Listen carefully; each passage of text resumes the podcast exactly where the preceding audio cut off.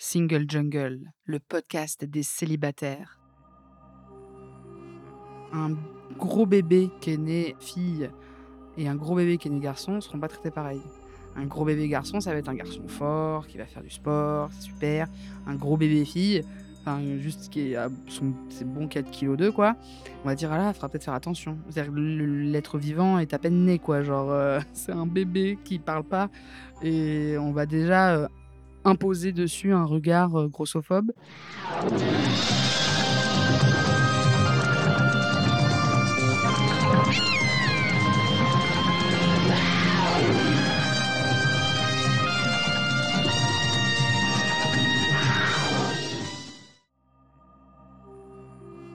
Je suis Louisa Amara et j'ai créé Single Jungle, un podcast dédié aux célibataires. Nous sommes plus de 100 millions dans le monde.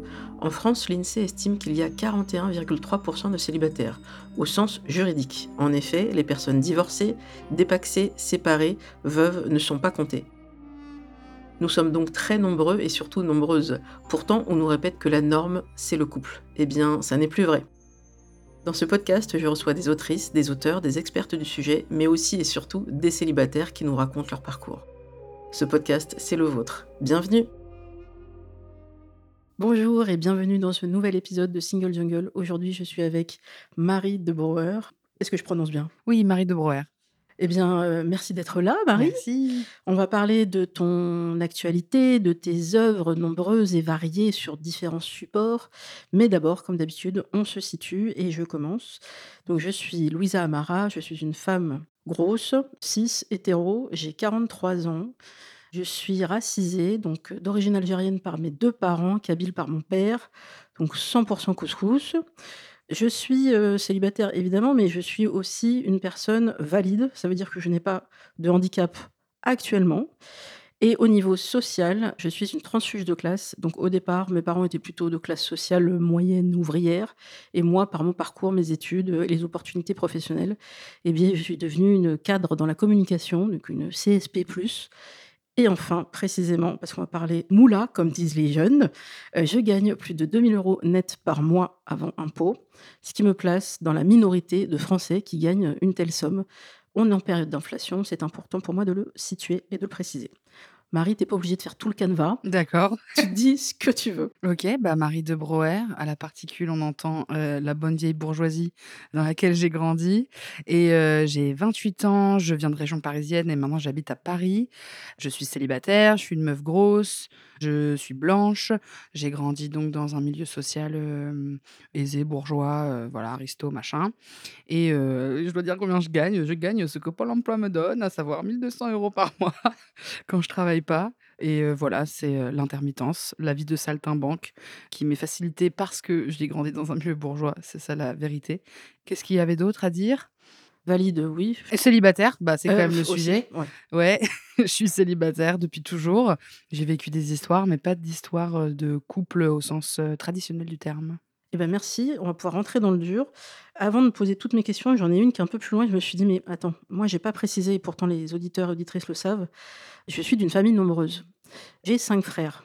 Et j'ai découvert, en faisant mes petites recherches, que toi, si je me trompe pas, tu as deux frères. C'est ça, j'ai deux frères, j'ai un demi-sœur et un demi-frère qui sont plus âgés que moi, mais dont je suis pas très proche. Alors, c'est une question qu'on pose pas habituellement, et notamment, on ne le demande pas aux parents, mais moi, je le fais, ça me fait beaucoup rire, et, et ça fait réfléchir. Tu es satisfaite de tes frères et sœurs? Complètement satisfaite de mes deux frères. Alors, mon demi-frère, ma demi-sœur, c'est encore autre chose. Je suis née beaucoup plus tard, moi. Déjà, mes deux frères, on a les mêmes parents. On a 10 et 13 ans d'écart. Donc, je suis vraiment arrivée euh, à la toute fin, quoi, en dernier. Et du coup, mes deux grands frères, Pierre et François, que j'embrasse, je suis très satisfaite. On est, on est tous les trois très proches, on s'entend très bien. Et toi? Alors moi, je suis pas super satisfaite de mon côté. J'en ai cinq et euh, il y a deux demi-frères qui sont les grands, mais que je considère comme mes frères parce que bah, quand je suis arrivée dans ce foyer, ils étaient là. Et sur les cinq, euh, je dirais qu'il y en a trois qui sont à peu près satisfaisants et les autres, euh, c'est pas ça, mais maman et papa, ils ont fait ce qu'ils ont pu, surtout maman. Voilà. Ouais. Donc ça, c'était pour le volet, heu, frères et sœurs, parce que pour moi, et on va y revenir, le rôle des rôles modèles masculins Ouais, ouais. et ben, il y a le papa, il y a, heu, les oncles, les grands-pères, heu et il y a aussi parfois, les grands frères. Le fait d'avoir eu une proximité, de pouvoir, discuter, de pouvoir, se charrier aussi, je pense que ça joue. Je suis pas psy, mais effectivement, si on a, heu, des frères, peut-être que ça ça joue un peu dans l'évolution. C'est sûr. Donc on y va sur les questions plus précises. Donc Marie de Breuer, tu es connue surtout, je pense, sur les réseaux. D'abord pour, heu, La grosse vie de Marie. C'est ça, c'était un peu l'entrée, heu, sur, le monde d'internet. La grosse vie de Marie, c'est un docu que j'ai écrit et qui a été réalisé par Estelle Walton, monté par Clara Grillo, qui est disponible sur France TV Slash. C'est sorti en 2020, Covid. De là, j'ai commencé à parler de grossophobie, à droite à gauche sur internet et voilà, faire grandir la communauté sur les réseaux. Et ça a cartonné, on peut le dire. Ouais, le docu, franchement, il a bien marché et comme c'était un docu incarné, heu, bah, du coup, par ricochet, heu, moi aussi, j'ai eu des opportunités par la suite, quoi et donc c'est cool, ouais. Est-ce qu'on peut dire quand même que c'est une fierté d'arriver à vendre ce projet-là à France Télé, de le faire rayonner un peu partout sur les réseaux sociaux et que tu reçoives autant de messages et tu étais jeune? Je veux dire, on peut dire bravo? Bah, merci. Ouais, ouais, je suis trop fière. Moi, je suis hyper contente. Ça a quand même mis vachement de temps, même si je l'ai fait jeune et qu'en soi, j'ai que 28 ans, donc j'ai encore plein de choses à faire, heu, plein d'opportunités et j'ai le temps de les saisir. Mais c'est vrai que, heu, La grosse vie de Marie, heu, en réalité, même si je l'ai fait donc à 25, j'y pensais depuis ma vingtaine, quoi. Donc ça faisait 5 ans que je me prenais un peu des portes quand même, avant de trouver des gens qui étaient chauds pour, heu, parler du sujet, heu et donc qui était France Télé, quoi. Mais, heu, avant ça, j'ai mis un peu de temps. Mais oui, je suis très fière quand même d'avoir que ce soit le premier documentaire où il y a mon nom dessus, c'est trop bien, quoi et je suis toujours restée sur cette ligne, professionnellement. Toujours le sujet avant tout et donc, pour l'instant, de tout ce que j'ai fait, il y a rien que je regrette, quoi. Est-ce que c'est ce documentaire et son succès qui a ouvert les portes après à tous les autres projets? Je pense que oui, totalement. Il y a eu un deuxième, e une espèce de deuxième e relan, un peu de notoriété sur les réseaux sociaux, enfin, en tout cas, qui a eu un rayon assez grand. C'était ma participation au Grand Oral, Mmh qui est une émission de France 2. Au début, moi, je voulais pas du tout aller, heu, c'était l'i l'idée, c'est de faire un discours de 3 minutes, devant un jury qui doit dire si on est éloquent ou pas et j'étais un peu là genre: J'ai pas besoin de ça pour me prouver que je suis éloquente, en fait. Puis je me suis dit: «Non, mais parler de grossophobie à une heure de grande écoute sur une grosse émission, c'est important, donc allons-y, quoi». Même si c'est pas rémunéré, que ça prend beaucoup de temps, que que c'est la télé, blablabla et en fait, heu, à partir du moment où j'ai posté ça sur Instagram, mais moi toute seule, quoi, j'ai juste reposté le discours en mode: «Ah, au fait, j'ai fait ça». Il y a encore plein d'autres gens qui sont arrivés, heu, dans la de Brouwer et qui m'ont suivi et qui j'ai reçu plein de messages aussi, heu, sur ces sujets-là. De toute façon, la grossophobie, c'est un sujet, Malgré qu'il soit peu ou mal traité dans les médias, traditionnels, Mmh il rassemble quand même beaucoup, beaucoup de gens, quoi.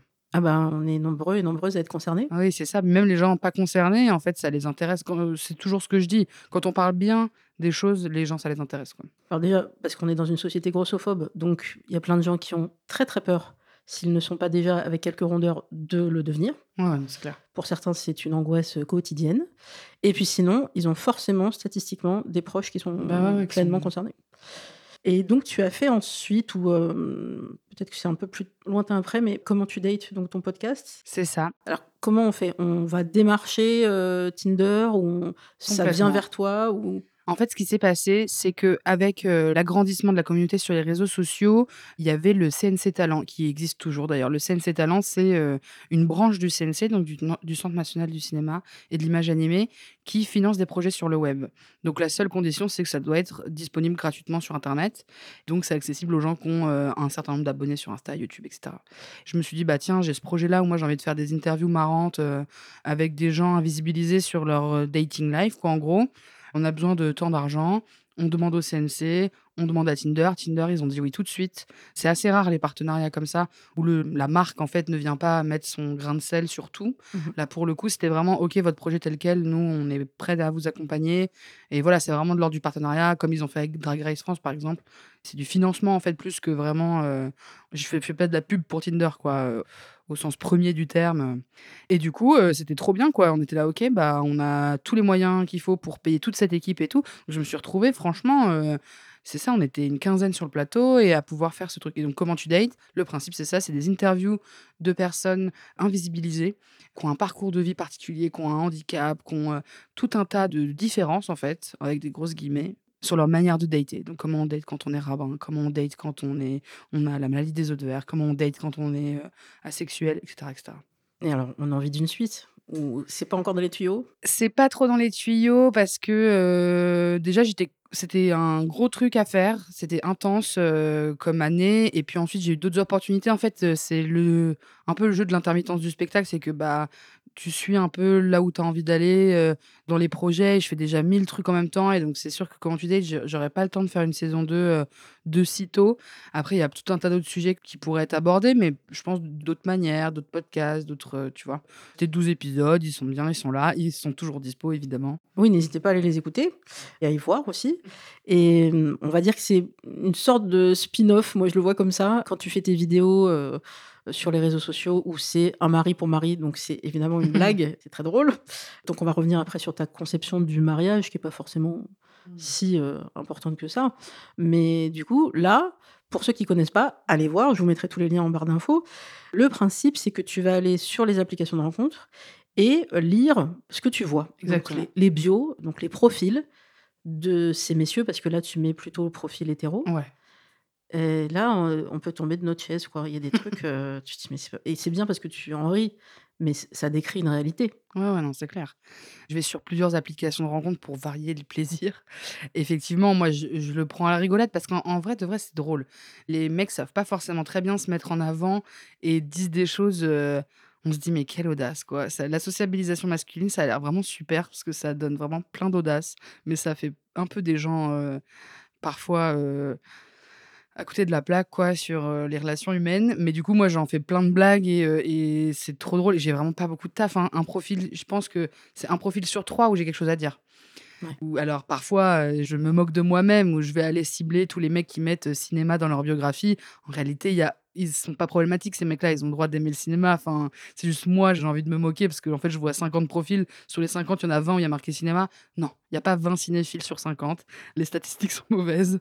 J'ai un mini personnage aussi de meuf, heu, hyper, heu, picky, odieuse, heu, qui les trouve tous nuls et heu, évidemment qu'il y a un peu de nuance dans la vraie vie. Et c'est quoi ton r vrai rapport, du coup, aux applications de rencontres pour toi, Marie? Moi, Marie, moi, je je les ai toujours sur mon téléphone, mais je pense que j'ai vraiment trop travaillé avec pour que ça devienne un outil de rencontre. J'ai fait plein de rencontres sur les applis, heu, il y a plus de 5 ans, disons, avant avant le covid, voilà Mmh mh. et heu, depuis, heu, j'ai fait 0 rencontre sur les applis. Ça m'arrive très rarement de répondre à un «Salut, ça va?» puis après je réponds plus jamais. Genre, je suis ce genre de personne, quoi, qui fait: «Ah, en fait, non. En fait, j'ai pas envie» et j'ai pas particulièrement envie de faire des dates. J'ai pas envie de rencontrer des gens. Enfin, en fait, j'ai envie, mais j'ai pas l'énergie. Je sais pas comment dire.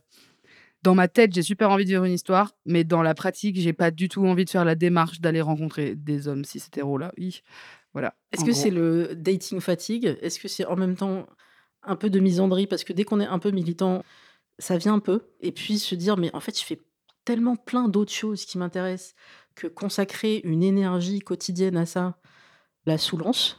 Est-ce qu'il y a un peu de tout ça? Je pense que c'est un peu de tout ça. Je pense que c'est aussi le j'ai complètement changé mon rapport à mon téléphone.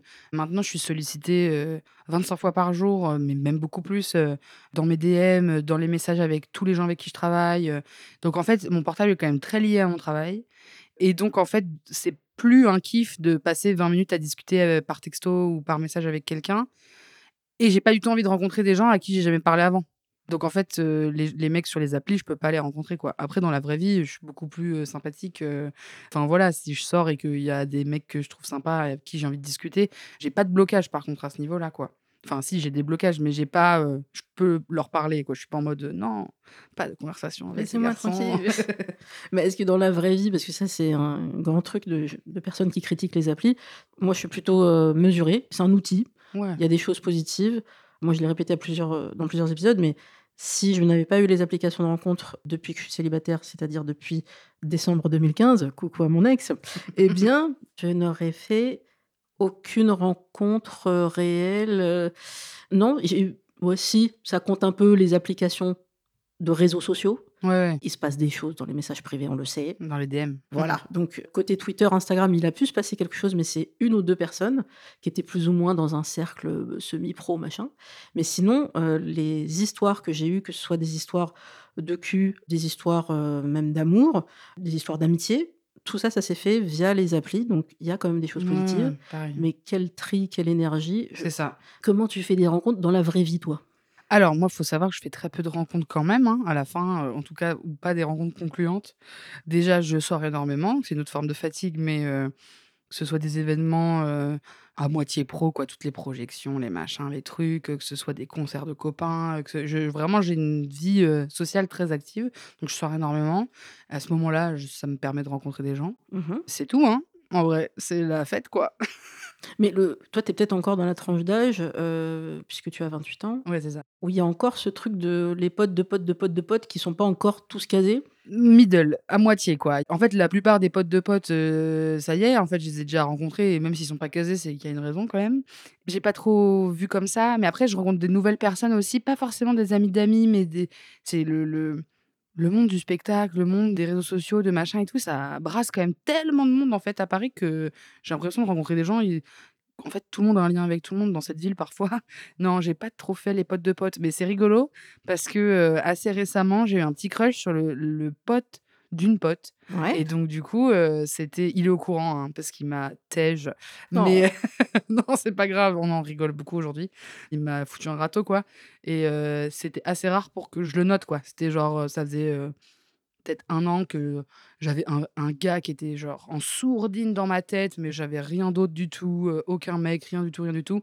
Et donc, un an plus tard, tu vois, ça m'a mis un an pour que je rencontre quelqu'un qui m'intéresse euh, plus de cinq minutes. Et effectivement, c'était un pote de pote. Mais du coup, c'est toi qui as tenté le. C'est moi qui ai tenté, ouais. Alors, je dis bravo. Merci, c'est incroyable, hein, parce Mais- que c'était la première fois de ma vie et tout. hein. Comment tu t'es dit, mais. Parce qu'on on va en parler parce que tu en parles dans la BD, que c'est juste inimaginable Ouais. d'aller dire à quelqu'un tu me plais ou Bah pire, ouais, j'ai bah, tu vois, j'ai fait ma thérapie dans la BD, j'ai réussi après. mais je suis estomaquée mais euh, et Bobby Et en plus, euh, je ne l'ai pas trop raconté, je l'ai raconté un peu nulle part, hein, ce truc-là. ah bah trop bien Je le fais en stand-up euh, un peu, mais de manière très marrante, mais de manière sincère, je le raconte que maintenant. bah, merci pour cette exclusivité mais donc tu tentes le coup l'accueil n'est pas forcément positif Ouais, mais il est, il, mais respectueux très respectueux. En fait, on a vraiment une super connexion amicale où on, on a énormément rigolé, on a plein de... Je sais pas, il y a une espèce d'évidence euh, humaine. Et donc, en fait, euh, c'est juste qu'après, quel mot on met sur cette relation, euh, on n'était pas d'accord au départ, parce que moi, il me plaisait bien, et voilà. Mais euh, je suis trop contente de l'avoir dans ma vie en tant que pote. euh, c'est trop une bonne personne et tout. Et donc, il m'a juste dit ça, quoi. Il m'a dit, on a une trop bonne connexion, mais je pense qu'on est fait pour être pote. Et je fais, ah ok, d'accord. Enfin, voilà. Ça fait évidemment un peu mal à l'ego oui ça pique. Mais en même temps, moi, je m'étais déclarée, on se connaissait très peu, quoi. Donc, je l'ai tenté, quoi. J'ai fait, allez, je la tente. Le refus en face m'a pas du tout blessé, quoi. Je pensais que ça allait détruire mon ego, que j'allais être méga mal et tout. Pas du tout. Je me suis dit, bah ouais, ok, bah c'est comme ça, c'est la vie, il y en aura d'autres. Ça veut dire que je m'ouvre un peu plus à la rencontre, en fait. D'un point de vue juste personnel, que ce mec-là, il veuille pas de moi, on s'en fout. Puis que je me sois fait un nouveau pote, je suis trop contente. Par contre, ça veut dire que individuellement, je suis un tout petit peu plus ouverte à laisser rentrer quelqu'un dans ma vie et c'est trop bien, quoi. C'est une victoire. c'est que des trucs positifs et Ouais. ça veut dire aussi côté estime de soi il y a plus cette pression de dire mais si la personne me dit non C'est une, ouais. catastrophe Ouais, en fait non Et puis surtout, l'anxiété autour de ça, c'est souffrir deux fois, quoi. En fait, stresser de dire les choses, stresser de se faire rejeter. Non seulement tu souffres avant et tu souffres quand tu te fais rejeter après, quoi.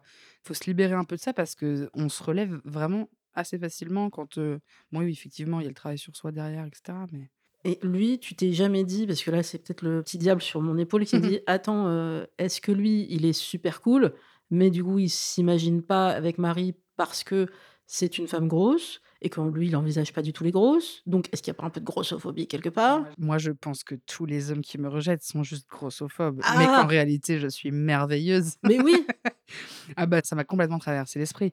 J'en ai pas du tout discuté avec lui parce que tu vois, il peut pas me dire ah bah oui, tout à fait. Tu vois, genre euh, tu es grosse, du coup, c'est pour ça que tu me plais pas alors que ça serait honnête de sa part. Ouais.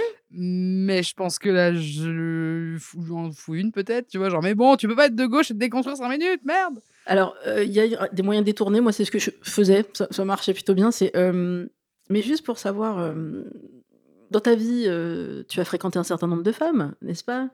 Tu peux me les décrire un peu? Ah ouais, non mais pareil, j'aimerais bien faire ça, Ouais. mais j'ai un gros problème. C'est que s'il a daté que des minces, je me dis: «OK, il est grossophobe».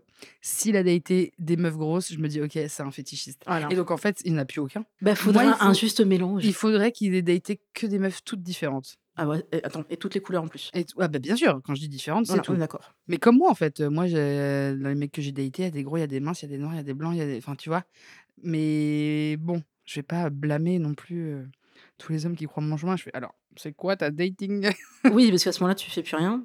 D'un autre côté, et je crois que c'est un sujet qui est régulièrement abordé dans les, mmh, cercles militants, on ne veut pas forcément être, hem, la 1re grosse que fréquente un homme pour tout lui expliquer, pour qu'il déconstruise avec nous et lui expliquer qu'il y a des choses qui se disent, qui se disent pas. Comme par exemple, et je vais le répéter, on ne demande pas à une femme ou un homme ou une personne non binaire, on ne demande pas: «Mais pourquoi tu es grosse et depuis quand?» Ouais. Ça réveille plein de choses, potentiellement, des traumas, une éducation, plein de choses et tu es qui toi, petite personne, pour me juger? Peut-être qu'un jour j'aurai envie d'en parler, mais tu me balances pas ça alors qu'on a déjà couché ensemble à Ivry. Ça y est, Ah je- ouais, ah le truc qui revient. tu revis le truc. juste, mais Oui, ou les «Tu veux pas, mais tu as déjà essayé ci, tu as déjà essayé de m'écrire, mais machin», je c'est genre de questions un peu à la con.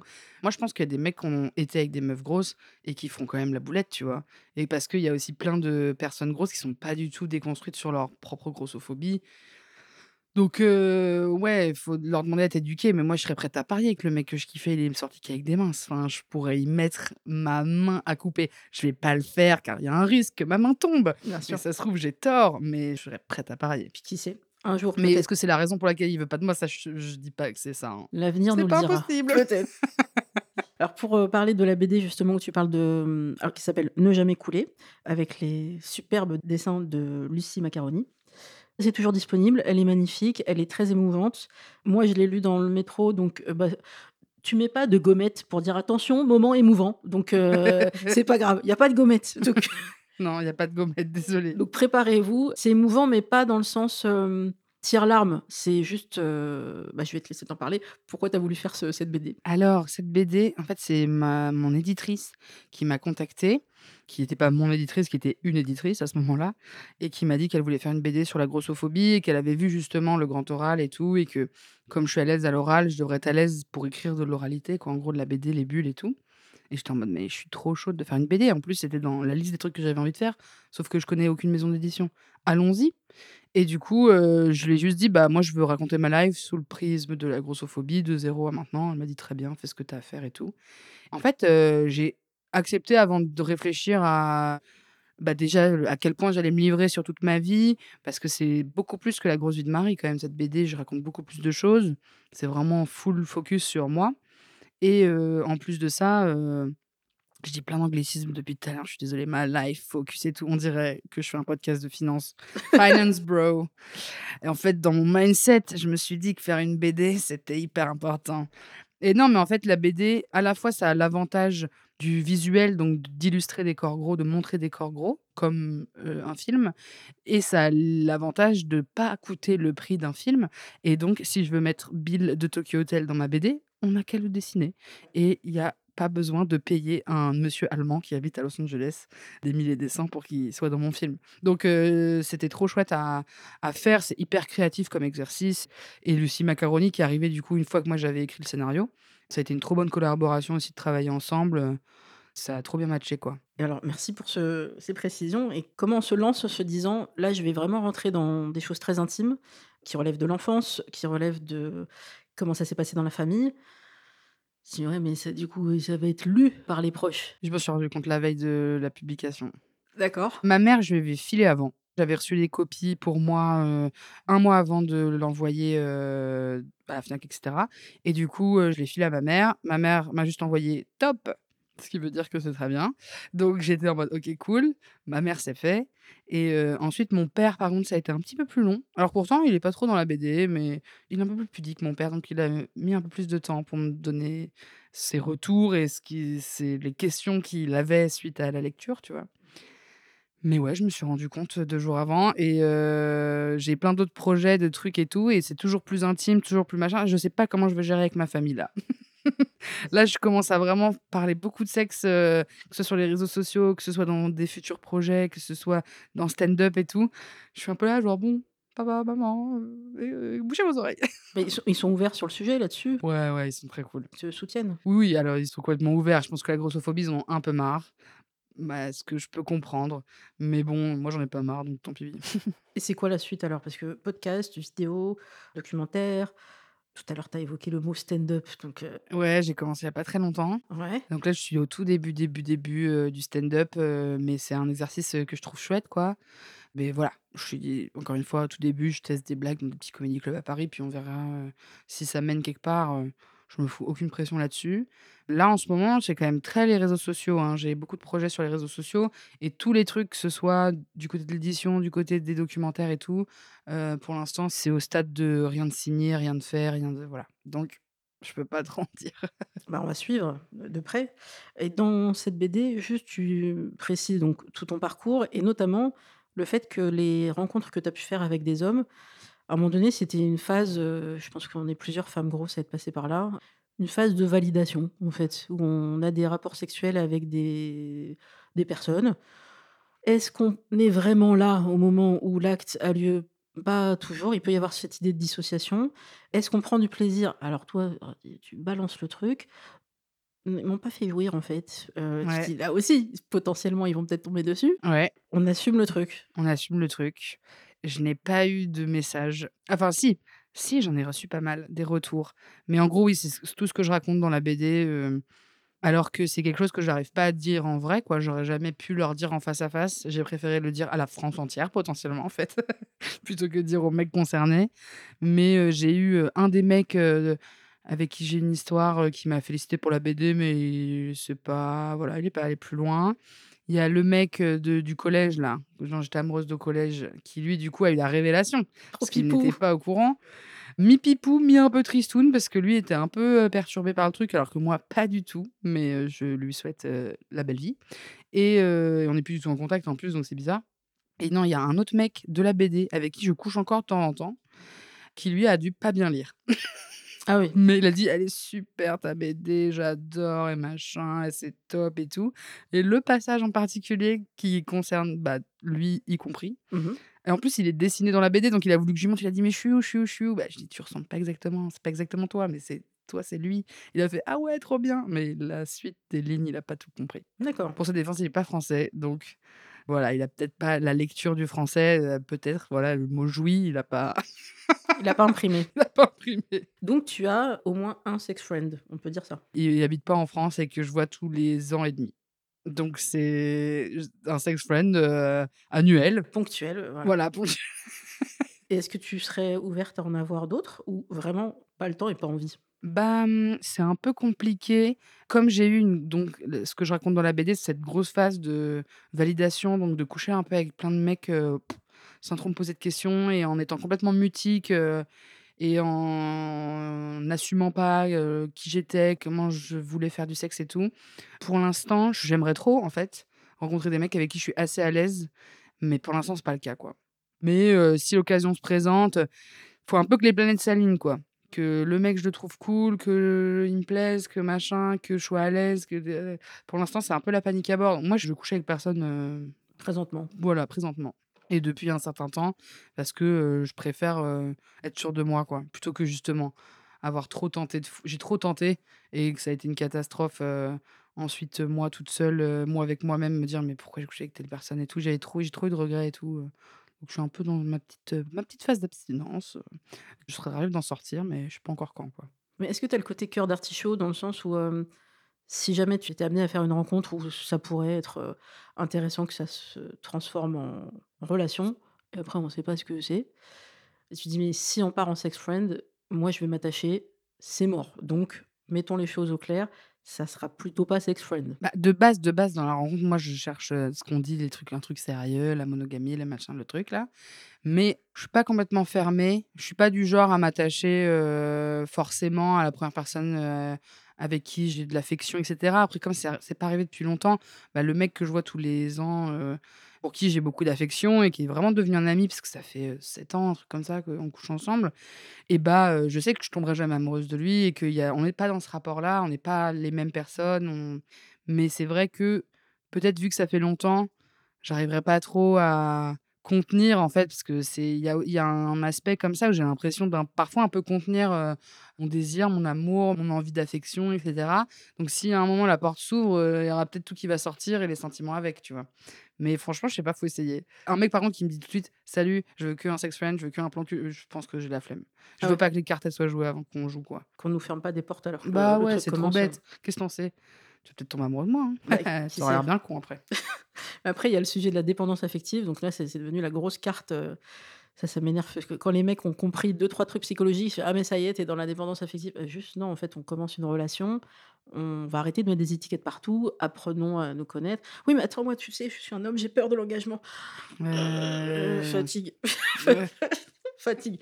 Donc bah, grandis, fais ton travail dans ta tête, fais ton travail d'estime de soi et après on on discute. Mais on la dépendance affective, c'est un truc sérieux qui peut être diagnostiqué, qui peut faire vraiment souffrir des Ouais, gens ouais. Et malheureusement, on a vu qu'un certain nombre de femmes, qui subissent des violences, bah, sont aussi des femmes dépendantes affectives, donc elles mélangent un peu les 2 et c'est très difficile d'en sortir. Donc n'utilisez pas cette étiquette dès lors qu'en fait, vous voulez juste un plan cul. Ouais. C'est peut-être mieux de juste dire: «Ouais, mais ça va faire fuir 90% des gens». Mais ça fait le tri! Bah, ouais, mais justement, c'est peut-être, la raison pour laquelle il faut le dire, parce qu'en fait, heu, s'ils le savent pas, ils auront peut-être pas envie de coucher avec. Bah, ça, c'est la manipulation masculine pour, enfin la lâcheté même plus que la manipulation. Je pense pas que ce soit très réfléchi. Moi, il y a des mecs avec qui j'ai eu des histoires de cul, s'ils m'avaient dit dès le départ ce qu'ils cherchaient réellement, plutôt que je le découvre au bout de 3 mois à pas comprendre ce qui se passe, bah, ouais, j'aurais jamais couché avec eux dès le départ, en fait. C'est quand même le truc le plus classe et le plus normal à faire, parce qu'il y a aussi l'argument de: «Ouh là, on n'est pas engagés, hein, moi je suis juste un plan cul, attention». Non, tu peux être dans le respect de l'être, vivant et de l'être humain quand même, mais juste dire les choses, c'est beaucoup trop important, c'est ouais, mais il y a un truc de faut pas louper des occasions. Donc si je lui dis, heu: «Plan cul», elle va plus vouloir coucher avec moi. Oui, il faut la garder sous le coude. C'est ça il y a aussi le c'est le mot qui vient, vu que tout à l'heure on parlait d'anglicisme, mais moi je pense que ça a toujours existé, le, mmh, situationship. Ouais, franchement trop bien, ce qui ce mot-là, il soit un peu plus mis sur TikTok là. Tu te dis: «Bon, alors ça veut dire que tu es dans une relation, tu sais pas ce que c'est». Ça ressemble quand même vachement à quelque chose d'un peu profond, puisqu'il y a une régularité dans les rendez-vous, dans les choses qui sont partagées. La personne éventuellement ne voit que toi, mais on n'est pas un couple et on n'est pas amoureux. Bah, alors c'est quoi? Je sais pas. Ouais, mais du coup, c'est pas mal pour quand tu es dans une situationship à contrecœur, mais que tu es dedans, c'est quand même facile. Du coup, les gens, ils captent quoi, pour définir. Genre, j'ai une petite situationship en ce moment, ça veut dire que c'est pas clair, que c'est le bordel, que ça va mener à rien, que c'est machin. Mais c'est c'est cool d'avoir mis le mot plutôt que: «Alors, tu en es où avec, heu, Mathéo?» «Heu, je sais pas, bah, en fait si, mais en fait ça, mais il a fait ci, mais il m'a écrit à telle heure, donc je pense qu'en fait si, que ça, machin». Non, dis que tu es dans une situationship et on va tous comprendre et on sera tous en soutien derrière toi. Oui, j'ai vu un autre mot et je me suis dit: «Mais ils vont loin les jeunes sur TikTok».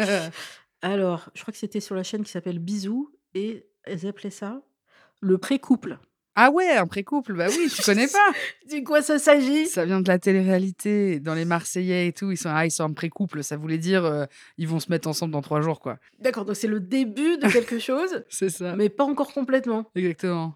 Quand tu te dragues, mais qu'il s'est rien passé. Mais après, il faut savoir que dans la télé-réalité, un bisou égale couple. D'accord. Donc en fait, c'est avant le bisou, quoi. Quand tu te dragues, tu te taquines, tu te tchatches, mais tu t'es pas encore galoche, alors tu es en pré-couple.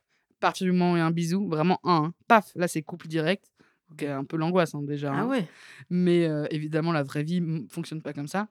Mais pré-couple, ouais, c'est quand tu sens que les 2 sont un peu en papillon, mais qu'il y a pas encore eu, heu, un petit élément qui officialise, quoi. Écoute, on a bien fait d'avoir l'experte, aujourd'hui pour comprendre ces mots. Bah, après vous, je pense que le pour tout le monde, si c'est pas clair, c'est qu'il y a un problème. Donc, heu, peut-être c'est bien d'en parler, de dire même si ça peut faire peur, hein, juste, heu: «On en est où?» Ouais. et je comprends pas ce qu'on fait et alors, heu, moi j'ai déjà fait plusieurs fois et si le mec vous dit: «Bah, on se voit? Ouais. Et donc? Et c'est quoi la suite? Bah, on se verra la semaine prochaine, Inch'Allah». Non mais d'accord, mais du coup tu te projettes Sur la semaine prochaine, oui, heu, mais et je vais reprendre les mots de Manu Payet qui sont pour moi, vraiment d'anthologie. Les hommes, c'est des labradors de 6 mois. Ils savent ce qu'ils font maintenant, ils sont en train de jouer, de chier ou je sais pas quoi. Toi, femme, demain, tu sais que tu dois faire un shampoing. Tu te lèves plus tôt, tu as l'organisation. Nous, ah bon, faut se lever plus tôt demain? D'accord. Voilà donc heu, labrador. Je dis: «Mais OK, donc incapacité à se projeter». C'est marrant parce que pour d'autres projets peut-être coûteux, s'acheter une bagnole je sais pas quoi, là, Ah ouais, le la Bah, projection fonctionne. les les finance bros. Ah là, c'est bon, là, on projette, on fait des trucs Excel et tout. Mais sur le le côté cœur, ah ouais, je sais pas moi, heu, je te laisse driver. Je pense aussi que c'est générationnel. Moi, j'ai l'impression que les mecs plus jeunes, heu, enfin, les mecs de ma petite trentaine ou plus jeunes, heu, il y a quand même eu un une évolution là-dessus, hein. À cause des applis, tu penses? Ou en général? Je sais pas, je pense qu'il y a quand même une évolution sociale qui va dans le bon sens, même s'il y il y a toujours de la misogynie, blablabla et tout. Mais sur, c'est important de communiquer, heu, faut un peu réfléchir. Ma génération et encore plus celle un peu au-dessous, on est quand même tous une des angoissés de l'avenir. Donc en fait, tu es un peu obligé de toujours te poser des questions, et je pense que ça aide sur, sur ces trucs-là, tu vois? Je sais pas, hein. Après, j'ai l'impression que le truc va en s'améliorant. Moi, j'ai des frères de 40 ans. Je vois le gap entre mes frères et leurs potes de 40 ans et mes potes de, heu, 25-30, quoi. C'est quand même pas les mêmes hommes, c'est sur ces 15 ans d'écart, il y a déjà eu une de la marge qui a été faite, un petit progrès. Il y a eu MeToo, heu, il y a eu plein de choses sur le consentement. Ce mot-là, consentement, il n'était pas évoqué il y a encore Bah, quelques années, donc il y a du mieux. Mais, heu, on peut toujours aller encore plus loin, vu que parlons-en quand il y a il y a un souci de de de compréhension. J'avais aussi des questions sur la grossophobie parce qu'on va pas y échapper. J'ai relevé plusieurs chiffres, qui font un peu pleurer, mais c'est comme ça il y a plusieurs enfants qui font des régimes très tôt Ouais, et donc l'âge moyen du premier régime en France c'est 8 ans. 8 ans. Là, tu te dis: «Mais ah, tout s'explique». On sait que les régimes, en fait, déjà ne marchent pas.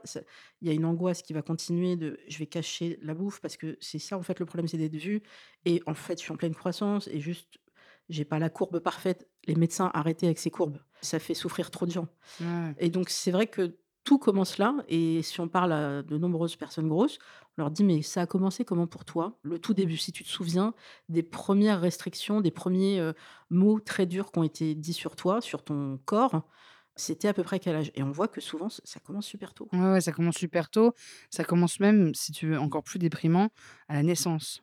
Un gros bébé qui est né fille et un gros bébé qui est né garçon seront pas traités pareil.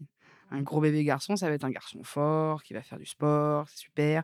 Un gros bébé fille, enfin, juste qui est à son ses bons 4 kilogrammes 2 quoi, Mmh. on va dire: «Ah là, il faudra peut-être faire attention». C'est-à-dire l'être vivant est à peine né quoi, genre, heu, c'est un bébé qui parle pas et on va déjà, heu, imposer dessus un regard, grossophobe. C'est dès l'enfance et en plus de ça, moi quand je regarde des photos de moi petite, je suis mais à peine plus ronde que la moyenne. Mmh. C'est-à-dire que vraiment, si je devais le interposer à l'âge adulte, c'est comme si j'avais que des copines qui faisaient un 36-38 et que moi je faisais un 40, genre vraiment. Alors que là, le gap est un peu plus grand entre moi et mes copines et je suis là: «Ah ouais, donc on me faisait chier parce que je faisais du 16 au lieu du 14 ans». Enfin, c'est un peu ça les tailles quand tu es petit.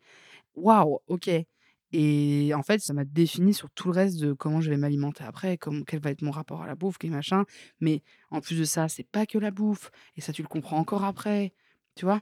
Il y a un dérèglement qui se fait, puis ensuite tu fais: «OK, mais en plus de ça, j'ai un problème hormonal de thyroïde et en plus de ça, la morphologie, en fait, dans ma famille, elles sont toutes comme ça les femmes, ou sont elles sont toutes comme ci, les ils sont tous comme ci les hommes, machin».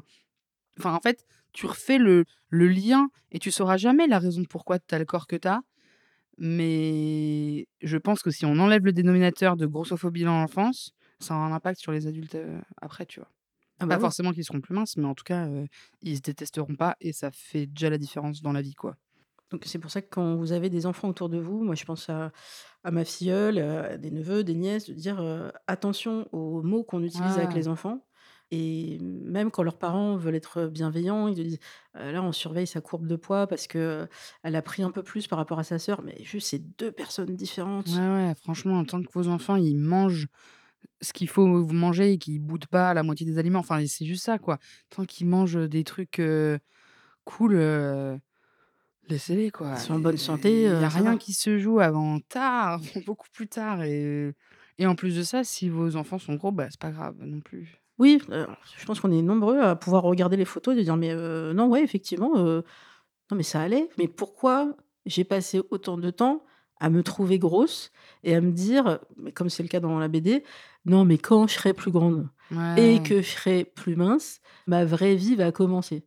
En fait, la vie, elle est maintenant, ça peut s'arrêter à tout moment. J'avais essayé de calculer combien de temps passe une personne grosse ou, en général une femme à s'interroger sur son apparence.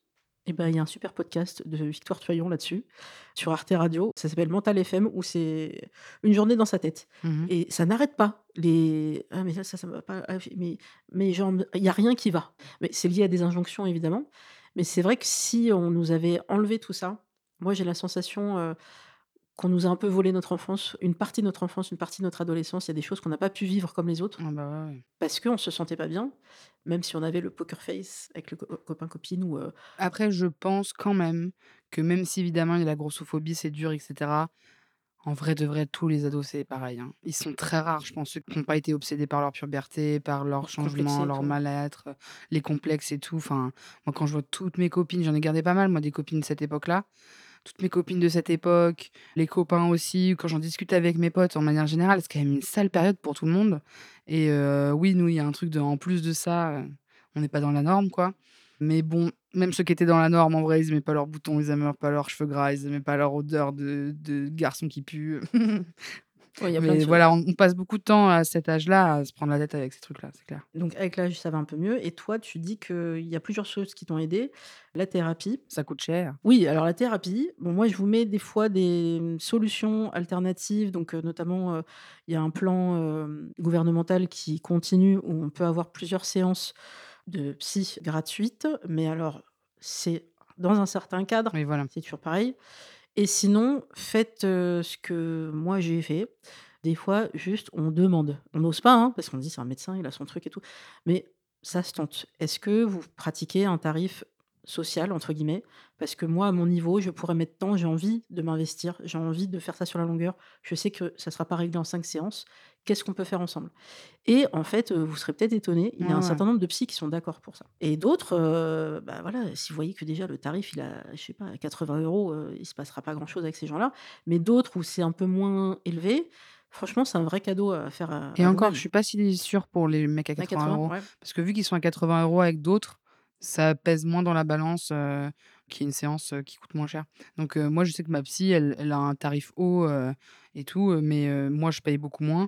Mais je pense qu'elle a d'autres patients qui payent beaucoup plus, tu vois? Il y a c'est comme ça qu'elle s'y retrouve, quoi. Toi, du coup, Heu, ça fait plusieurs années maintenant que tu as une, ouais, heu, ça une fait thérapeute? 7 ans. Elle doit avoir une belle véranda dans sa maison. Mais elle t'a aidé aussi? Ouais, bah, évidemment. Même si, heu, c'est parce qu'on parle de à combien ça coûte, mais ça les valait complètement.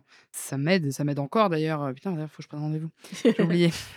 Est-ce que tu es arrivée, hem, avec ce ce truc apparemment on est on est nombreux, heu, dans les patientes, je dis surtout patientes vu qu'il y a très peu de mecs qui se font suivre.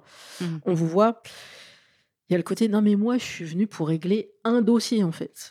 Oui, parce que vous faites des, rencontres pourries, très bien, on reviendra sur ce terme, mais heu, vous voulez pas qu'on parle de votre famille. Alors? Ouais, bah, tout est lié, hein. ah bon? Il y a des connexions de partout? Ah, mmh, mmh, ah bon, bah, on va ouvrir les tiroirs alors il y a des tiroirs que tu as pas envie d'ouvrir, mais voilà, chacun y va à son rythme et des fois on fait des découvertes, heu, super intéressantes. Est-ce que toi tu as eu des des moments d'épiphanie? Déjà, moi, je suis pas arrivée en disant: «J'ai un dossier à régler». Je suis arrivée en disant: «Écoutez, ça va pas. Ça va pas, j'ai, heu, 21 ans, heu, c'est pas censé aller mal, heu, venez, on règle le truc» et elle a fait: «OK, let's go» et en plus, je fais de l'EMDR. Je sais pas si tu es familière, Ah ouais. donc pour les gens qui vous pourrez googler EMDR. C'est pas des trucs où on rigole, c'est des trucs où on se fait tapoter les genoux ou les regards, enfin bref, c'est pour soigner les traumas, quoi. Des moments d'épiphanie, il y en a eu où juste c'était des petites phrases, mais c'est ce que je raconte dans ma BD, quoi, de, ma psy, il faut savoir qu'elle fait genre 1 m 85, un truc comme ça et moi je dis: «Ah, je suis grosse, je prends trop de place partout, je dérange», donc j'ai l'impression toujours de ça, c'est un truc que j'ai encore, je serre encore mon ventre tout le temps, c'est insupportable, mais j'arrive pas à le lâcher. C'est ce truc-là de vouloir se rendre tout petit alors qu'on est très gros, quoi et elle m'a dit: «Mais on s'en fout, vous prenez la place que vous prenez, non?» et j'étais en mode: «Comment ça, madame?» elle était là: «Bah, moi je fais 1 m 85, je vais pas plier mes jambes en 8 heu, ou pas m'asseoir juste parce qu'il y a pas la place pour moi. Désolée, je prends la place que je prends» et j'étais en mode: «Ah ouais, pas bête». Pas bête, pas bête. Je peux donc m'asseoir dans le métro. Bon ça, ça peut paraître vraiment être un minuscule problème, mais en fait, tout mis bout à bout, ça fait vraiment un quotidien très relou et heu, ma grosseur, à part dans mon travail, c'est un truc auquel je suis pas ramenée toutes les 2 minutes non plus maintenant, parce que j'y pense plus, mais j'ai des réflexes, quoi. Manger en public, il y a toujours une pensée. Ce ventre qui veut pas se lâcher. Quand je suis debout, je retiens, je retiens, mais je me dis: «C'est fou quand même, hein». C'est fou, ça peut pas s'enlever tout seul, quoi.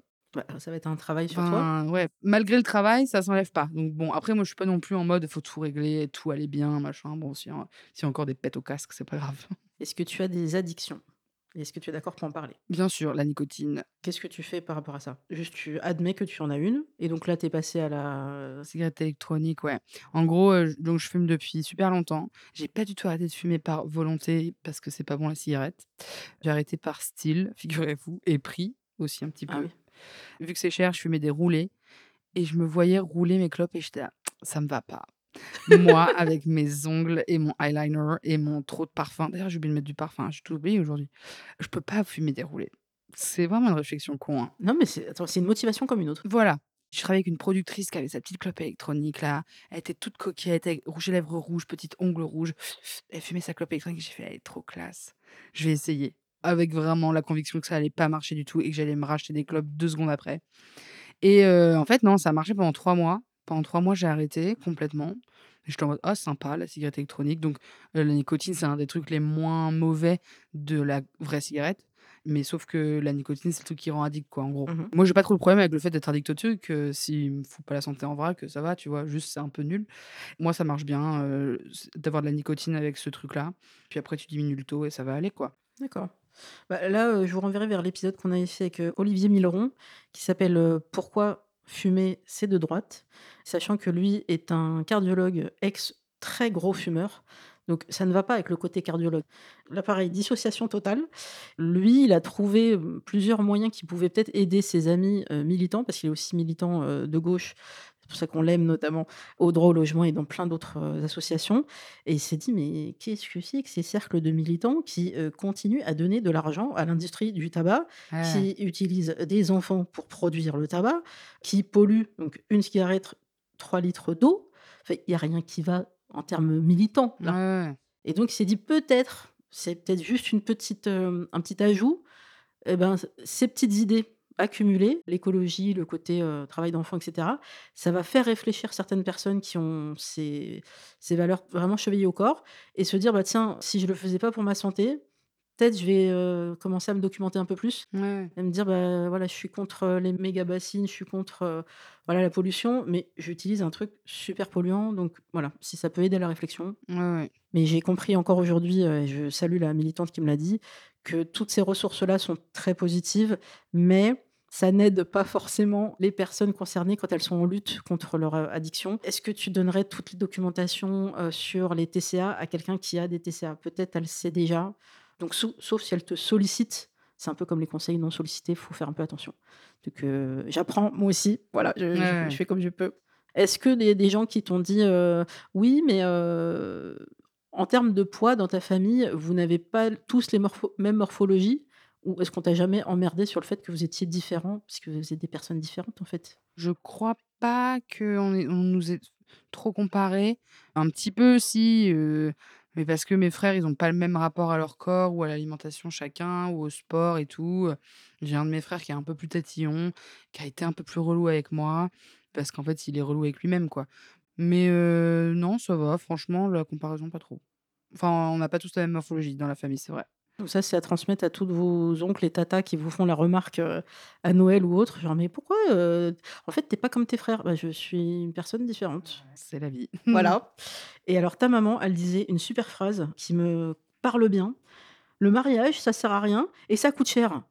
Mais je me je vais me le mettre sur un t-shirt ça. C'est vrai. Elle a dit des belles choses, heu, Aliki, hein. Du coup, toi, tu tu as grandi aussi avec ce type de pensée-là? Ma mère, elle s'est jamais mariée. On n'a pas du tout été éduqués au mariage, mes frères sont pas mariés.